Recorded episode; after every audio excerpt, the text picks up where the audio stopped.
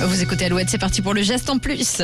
Alouette, le geste en plus. Tiens, si nous changions nos habitudes cet été avec Eh le oui. beau temps dans le Grand Ouest, ça sentait bon le barbecue, mais comment concilier barbecue et écologie, Nico Et bien Eh ben, déjà en disant bye bye, ciao, au revoir, bisous, bisous. adieu le charbon. Les barbecues euh, au charbon de bois relâchent du dioxyde et monoxyde de carbone, mais aussi des particules fines.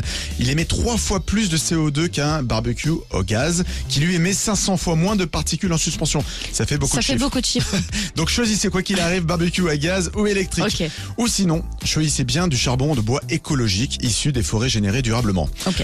L'autre conseil important, c'est stop aux allumes-feux industriels. Ça, Ça libère, pue, ça mais oui, pue. en plus des substances toxiques. Rien de mieux qu'un bon papier journal et les petits bouts de bois bien secs.